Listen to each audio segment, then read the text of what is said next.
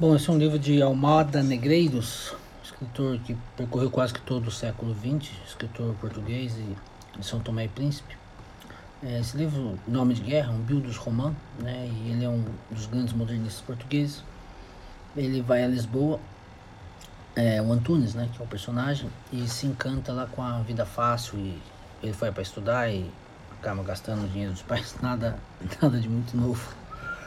Ele se enrosca com Judite, que seria a moça aí do nome de guerra. É, e é um livro que é, interessante que ele debate se vale a pena aí a, as experiências da vida, se elas são úteis, é importante, se é interessante ou não ter viver as experiências. Um bom livro de um bom autor português.